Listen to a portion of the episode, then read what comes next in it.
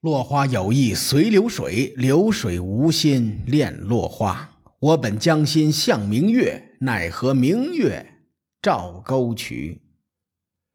前几期节目给大伙说了一段家喻户晓的书，这期节目开始，咱们聊聊史料中的事情。在史料中，庞涓和孙膑并没有太大关系，《史记·孙子吴起列传》中。倒是提到过这么一句：“孙膑常与庞涓俱学兵法。”也就是说，孙膑和庞涓都学过兵法，但没有提和谁学的，更没有明确这俩人是同学。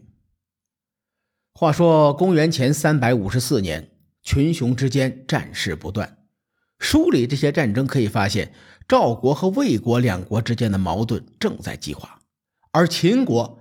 正在趁机步步蚕食魏国的土地，齐国、楚国和韩国则是趁着赵魏两国对峙，坐山观虎斗，暗流涌动之间，充斥着国与国的权谋与争斗。《史记》在不同的篇章下记载了数场战争，可惜没有记载时间顺序，所以我将这几场战争列出来，慢慢分析。咱们先说。魏国西面战场，再说东面战场。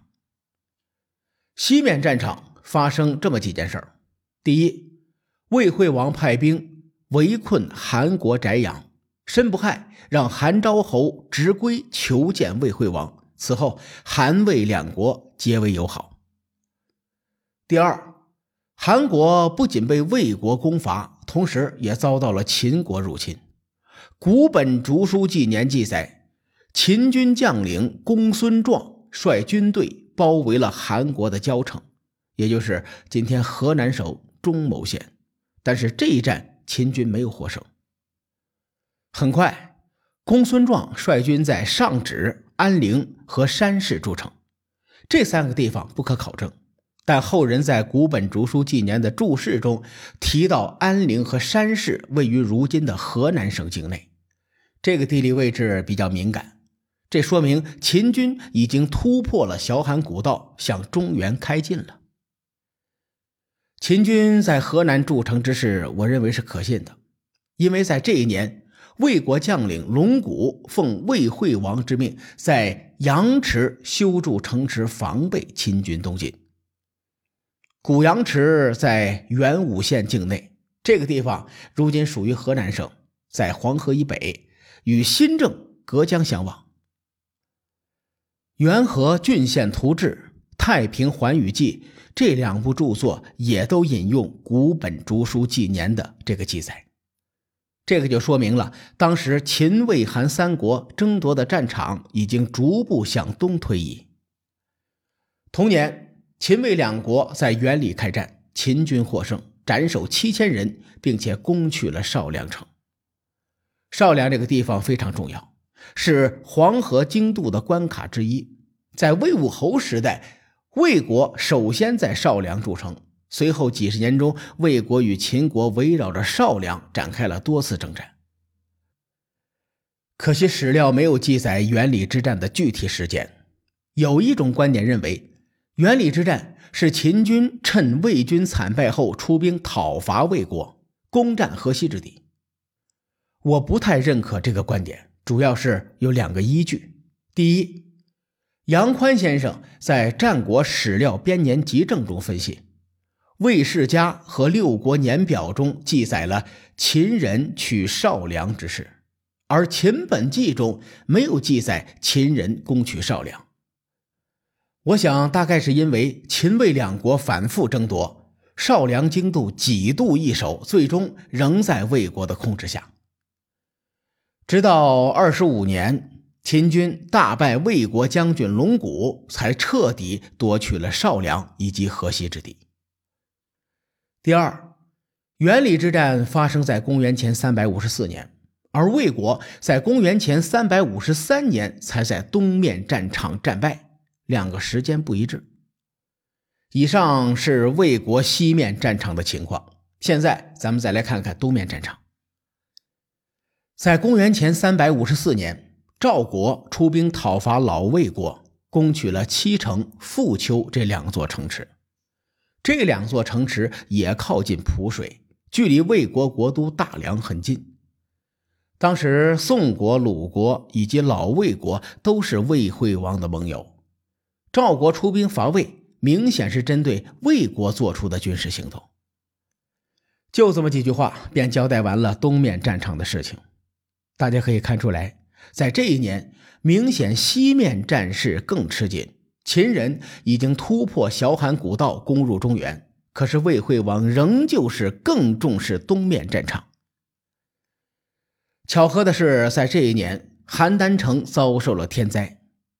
根据《开元占经》记载，惠成王十六年，邯郸四邑，事坏多死。疫的意思是天阴沉，而且有大风。这句话的意思是。邯郸四下阴沉，狂风不止，很多房屋被吹倒，因而死了很多人。魏惠王冒着两线作战的风险，下令庞涓率兵出征，而庞涓便如故事中所描述的那样，攻入赵国，兵困邯郸。我推测，当时的魏惠王依旧心怀统一三晋的梦想。所以他才会对秦国姑息纵容，对赵国则是重拳出击。加之赵国此前出兵伐魏，以及邯郸遭遇天灾，多重因素纠缠于一起，使魏惠王最终决定伐赵。他的选择也符合我们此前的历史观点，咱们就不多言了。接着往下说，在他人眼里，此时的魏惠王难免有些穷兵黩武。他在短短的一年的时间里，兵困韩国翟阳，与秦国战于原里，又兵困赵国邯郸，战事频频。《战国策》记载这么一件事情，反映了魏惠王当时的心态。书中说，魏惠王准备攻打邯郸前，魏国的大夫季梁听说之后，连忙从外地赶回来，风尘仆仆的去见魏惠王。他说：“今天我在路上啊。”有个人跟我说，他想去楚国，但是他正朝着北方驾车。我问他，楚国在南方啊，你怎么往北走呢？那人回答：“我这马快的一匹，那赶路跟飞一样。”我就对他说：“你的马再快，找不到去楚国的路也没用啊。”那人又说：“我带了好多盘缠，够用的。”我当时就无语了。哎，这都不是重点啊。那个人还强调，他的车夫车技高超，号称战国小车神，特别厉害，我都崩溃了。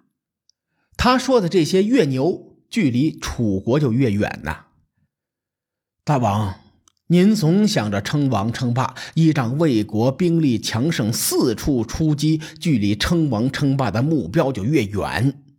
您现在和我遇到的那个人一样，想去楚国，却一直向北走。